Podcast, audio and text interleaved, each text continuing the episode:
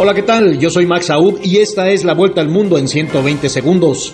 El presidente de Estados Unidos, Joe Biden, recibirá el 7 de febrero en la Casa Blanca al canciller de Alemania, Olaf Scholz, con quien prevé conversar sobre sus esfuerzos para impedir más agresiones rusas contra Ucrania.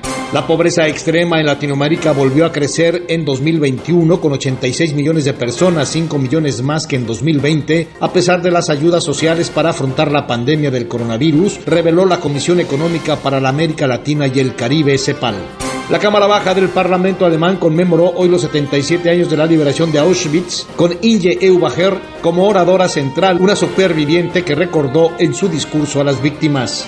Al igual que el feminicidio, cinco delitos contra las mujeres impusieron récords históricos en números altos el año pasado en México. El 2021 es el peor en materia de feminicidio desde que se tiene registro, el peor en materia de violación, aseguró el secretario ejecutivo del Sistema Nacional de Seguridad Pública.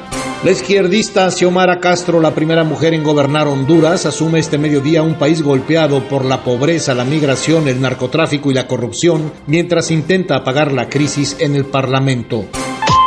¿Te aterra hablar frente a un público, ya sea en vivo, en tus redes sociales o simplemente grabar un video? Max Aub te prepara para mandar el miedo a volar y tomar control de tus nervios. En tan solo nueve sesiones, Max Aub te transforma. Escríbele al 786-409-8724. 786-409-8724. El balance de la tormenta tropical Ana, que ha afectado a varios países del sur de África, aumentó a 70 muertos, según datos de las autoridades de Mozambique, Malawi y Madagascar.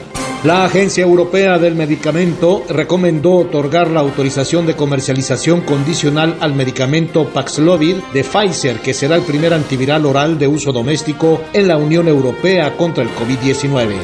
Esta fue la vuelta al mundo en 120 segundos.